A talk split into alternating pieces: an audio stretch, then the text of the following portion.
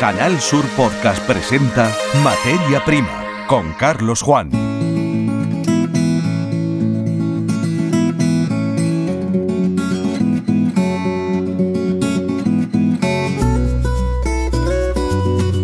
Saludos, bienvenidos a este nuevo programa de la serie de podcast Canal Sur Materia Prima.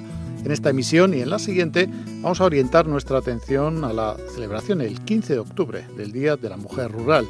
Damos voz a las mujeres que por iniciativa propia se han incorporado a la agricultura o a la ganadería. Ojo, una de cada tres nuevas incorporaciones. Y vamos a dar voz también a quienes, a través de asociaciones, las representan. En la producción de este podcast hemos aprendido bastante sobre el membrillo, por ejemplo, que es una opción para incorporar a una ensalada. Eso sí, el motivo por el que nos hemos fijado en este alimento es la bajada que se espera en la cosecha por culpa de la sequía. Bienvenidos. Materia Prima, el programa de la agricultura de Andalucía.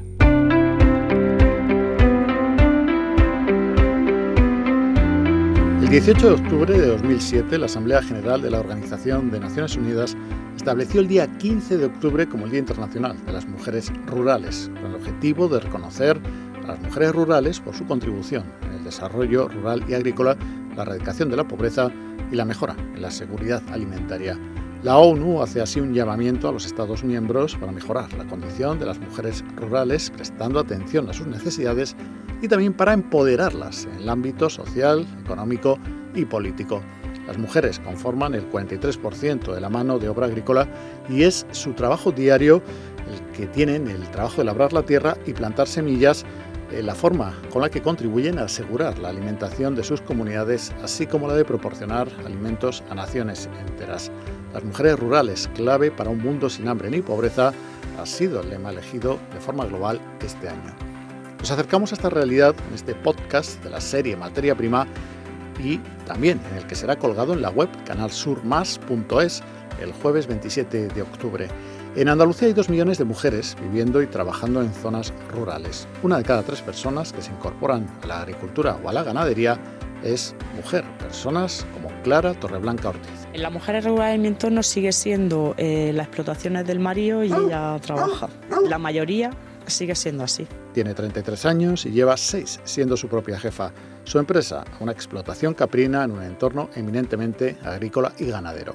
Harta de esperar un jornal o de tener un contrato en la ayuda a domicilio con 27 años, se lió la manta a la cabeza siendo madre de un niño de 6 y otro en camino. Las ayudas son las mismas, pero sí que es verdad que las mujeres contamos con, puntos adicionales a los hombres. O sea que por esa parte sí pero por ejemplo, eh, al ser madre, ser mujer, eh, eh, trabajar en tu explotación, tú aquí o tienes ayuda o, es que no puedes, que es imposible. Me concedieron 55.000 euros de jóvenes agricultores y ya de ahí empecé a, empezar a echar a andar. A punto estuvo de tirar la toalla porque las trabas burocráticas son muchas y la formación también hay que hacerla por el camino, pero el esfuerzo le ha merecido la pena. Y pegando palos de ciego.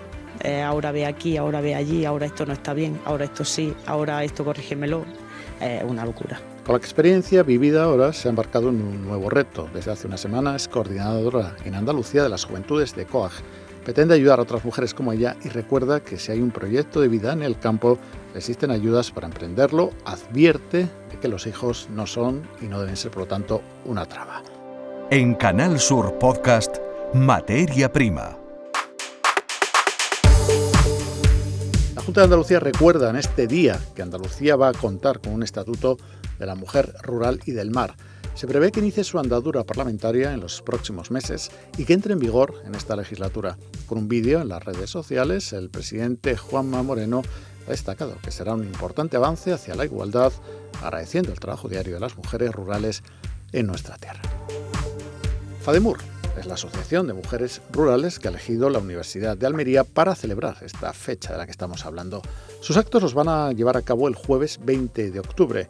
En su transcurso podremos recopilar otras experiencias, como la de Clara, de mujeres que desarrollan su labor profesional en el ámbito rural, con problemas y con límites que la presidenta de este colectivo, Francisca Iglesias, nos detalla a continuación en la presentación previa que ha hecho de FADEMUR. FADEMUR es una asociación de mujeres rurales a nivel federal, es decir, una federación de mujeres rurales donde estamos representadas todas las mujeres rurales que forman parte de UPA o no forman parte de UPA, pero que, son, que vivimos en los pueblos.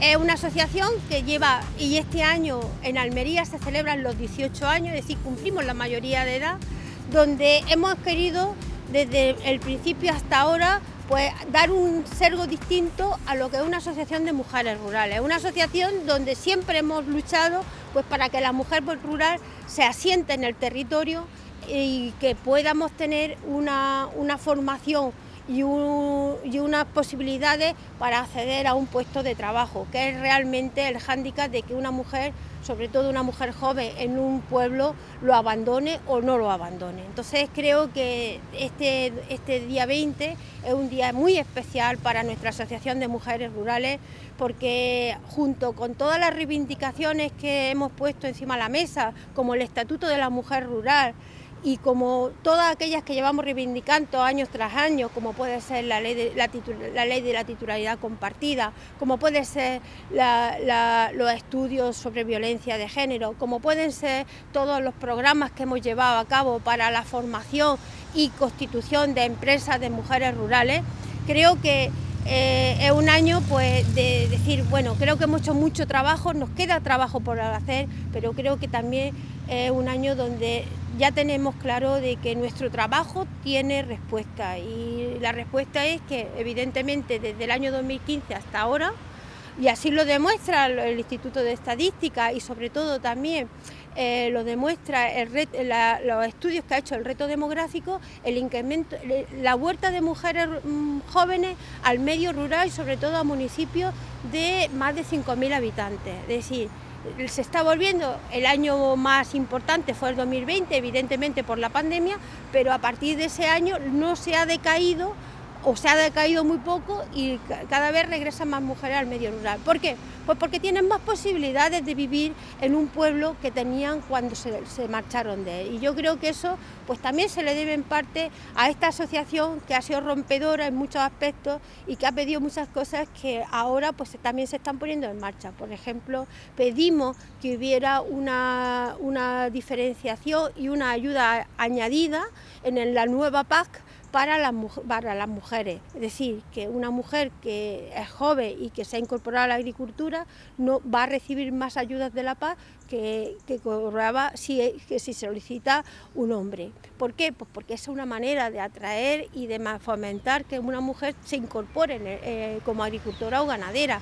O, puedes, o también la ley de la titularidad compartida, que ha permitido a explotaciones familiares que puedan estar ambos en igualdad en derechos sociales como puede ser una baja o como puede ser una baja por maternidad, una baja por accidente o a la hora de cobrar una pensión, algo que hasta hace unos años era impensable. Y creo que son retos que, hemos, que se nos, nos pusimos y que se han conseguido y que tenemos que celebrar. Y por eso el día 20 pues lo vamos a celebrar aquí en Almería. Yo me siento muy orgullosa de que este año se celebre aquí en Almería y creo que junto con que va a ser un día especial, verdad que nos visita el ministro de Agricultura, nosotros ya invitamos al ministro de Agricultura y a todas las autoridades, por, por unos motivos o por otros, pues no, se no, no han podido estar, pero realmente creo que es un día para que se nos escuche para reivindicar y para celebrar que vamos hacia adelante y que las mujeres si queremos podemos. Sacaremos el micrófono de materia prima al espacio que el jueves 20 de octubre ocuparán las mujeres del mundo rural en la Universidad de Almería para contarlo aquí, en este podcast, ya que consideramos que esta fecha tiene importancia de por sí. Escuchas Materia Prima. Canal Sur Podcast.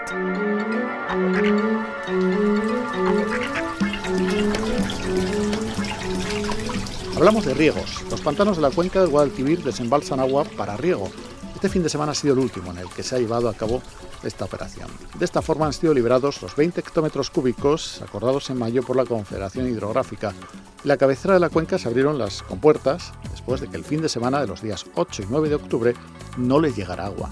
Esto derivó en protestas de los agricultores. Eh, finalmente se ha cumplido el compromiso de dotación extraordinaria de 20 hectómetros cúbicos acordado por la Comisión de Desembalses. En Jaén, el pantano del Guadalén está al 11% y el del Tranco al 19%. Cristóbal Cano, presidente de la Unión de Pequeños Agricultores de Andalucía, defiende que no se puede negar a los agricultores el recurso agua. No se puede dar ni un paso atrás en materia de inversiones para poner a disposición de los regantes el recurso agua. Y además teniendo en cuenta que somos los principales eh, interesados en que se haga un uso responsable de ese, agua, pero claro, tenemos que tener eh, esa disposición. Por eso el mensaje es claro. Un riego eh, responsable, unos recursos con un reparto más justo y más social en el próximo plan hidrológico y ni un paso atrás en infraestructura. Consecuencias de la falta de precipitaciones las estamos viendo semana sí, semana también en diferentes cultivos, en diferentes productos. Hoy apuntamos hacia el membrillo. Aquí convergen la falta de lluvias y la bajada de la dotación de riego. Entre un factor y otro, la cosecha se reduce entre un 40 y un 60% en los campos de Córdoba, que como todos los demás están sufriendo los incrementos de costes. Ojo porque el membrillo es un producto netamente andaluz. El 90% del membrillo español se produce en Córdoba, en Granada o en la provincia de Málaga. En una de estas tres provincias, en concreto en Córdoba, Puente Genil, se encuentra Membrillo La Góndola. Iván Torres es el director comercial de esta empresa. Bienvenido, Iván. Muy buenas. Así que la cosa está bastante complicada porque no, en fin, al no llover, vosotros eh, de los agricultores esperéis que entreguen menos eh, producto, que la producción va, va a caer en la zona en la que estáis implementados, ¿no? Claro que sí, ten en cuenta que, que las, las precipitaciones que ha habido este año han sido nulas y todo, todo lo que son plantaciones de este tipo que necesitan agua. Evidentemente, si además se añade que durante el verano, primero de septiembre, ha habido más de 40 días que la temperatura ha sido de, 40 grados para arriba, pues eso no hay plantación que lo, lo soporte y entonces ahora estamos siendo estamos teniendo las consecuencias de ese, de ese problema. Bueno, hablemos del membrillo porque el producto más conocido es el dulce de membrillo. Eh, sin duda, para las personas que no estáis en el trabajo, como es eh, tu caso, a través de eh, membrillos La Góndola, sin embargo, yo estoy descubriendo ahora pues eso, ¿no? Que entre Córdoba, Granada y Málaga está el triángulo más que de oro del membrillo en España, el triángulo preponderante, el 90% se produce. ¿Qué tienen esas, eh, esos lugares de Andalucía, esas llanuras o, esas tierras que concentren tanta producción de membrillo? Pues mira, aquí el membrillo eh, en un principio se plantó para, para las lindes de la finca separarla para que no hubiera problemas con los, con los agricultores. ¿Qué pasa? que vieron que tenía un fruto que no sabían qué hacer con él y entonces decidieron hacer el, dulce de membrillo, la carne de membrillo como decimos aquí. Eh, hoy en día, pues como tú bien dices, la zona donde más membrillos hay, pero sobre todo aquí, por ejemplo, en, en Puente Genil que se planta por la ribera de los ríos y demás, porque es un, tanto un clima muy muy bueno para ellos y, la tierra pues es muy propicia para ese cultivo. Bueno, y en cuanto a eh, membrillos, la góndola, eh, ¿por qué la góndola?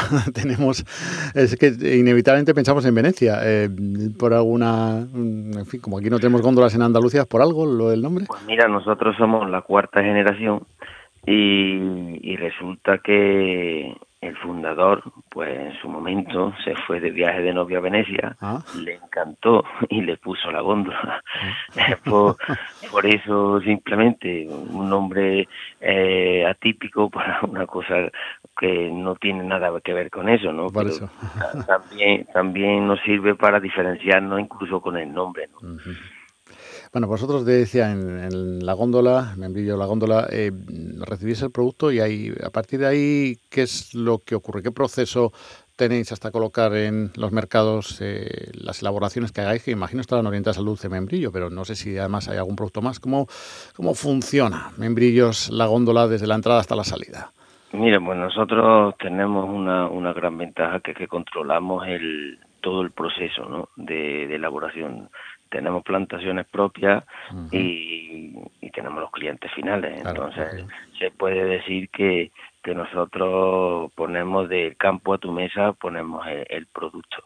¿Qué pasa? Que al tener todo, todo ese proceso, pues tenemos la ventaja de que cogemos el membrillo en, en el punto de maduración óptima, eh, tenemos maquinaria de fabricación propia porque el membrillo es un fruto muy particular y no hay máquinas en el mercado para, para tratarlo, ¿no?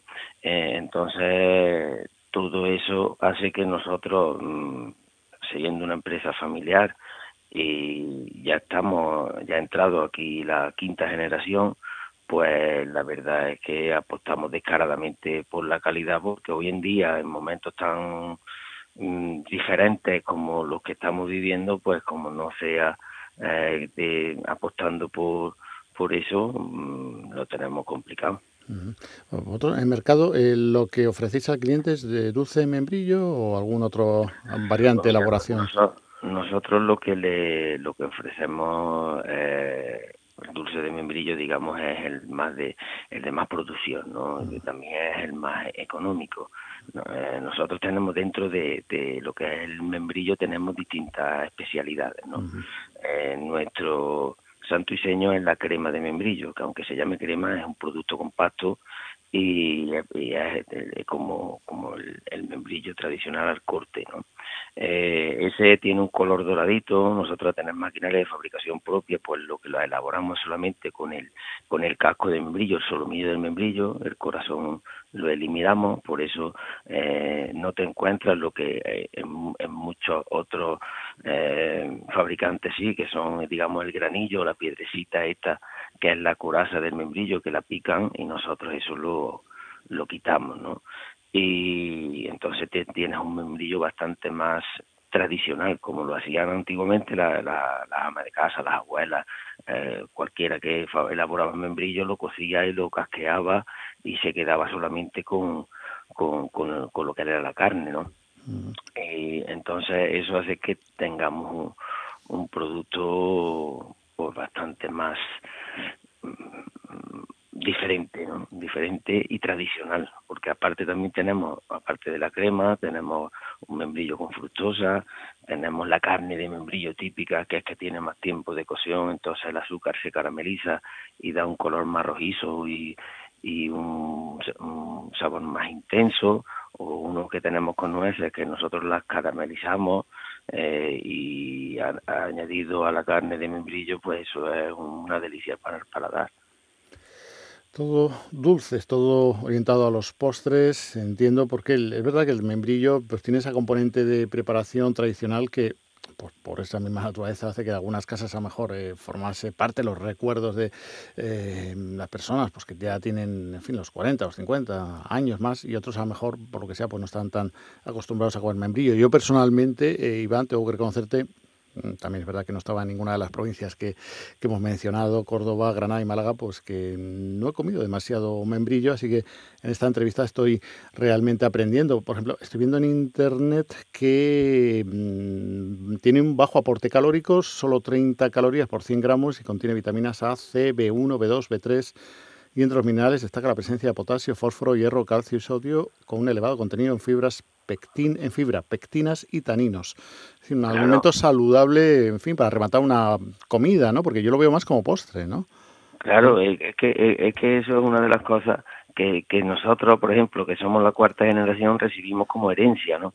Eh, destinarlo al postre cuando el membrillo es un todoterreno, que es una una maravilla y nosotros ahora mismo estamos elaborando un recetario diferente que en el que tú te puedes tomar el membrillo hecho taquitos en ensaladas en vez de ponerle pasas le, pones membrillo una buena sugerencia. Eh, a lo mejor pues con con foie con foie y, en, en, tostas con foie y membrillo eh, hacer unas banderillas con tomatito cherry queso fresco, arenque y membrillo, eh, la combinación de contraste de sabores que está tan tan de moda ahora y demás, pues es una, una maravilla. Y eso pues tienes que tienes que tener en cuenta que es que, es que es un todoterreno, incluso, incluso si me apura, ya yéndonos al extremo un poquito más innovador, pues tú puedes hacer unos unos maquis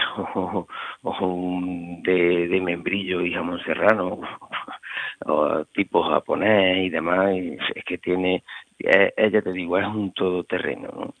es un todoterreno y, y se en su momento pues se fue eh, o se fue hacia, hacia el tema del postre, pero tiene muchas más salidas, muchísimas más. Pues nos quedamos con todas esas sugerencias, algunas eh, ciertamente muy buenas, porque mm, la ensalada lo admite todo y a lo mejor muchas personas, algunas que nos pueden escuchar, de, además eh, de forma añadida, pues nunca han pensado en enriquecer una ensalada con membrillo o mm, plantar mm, algo distinto, original a, a este plato que también es, por supuesto, tan, tan andaluz y tan español como es la ensalada.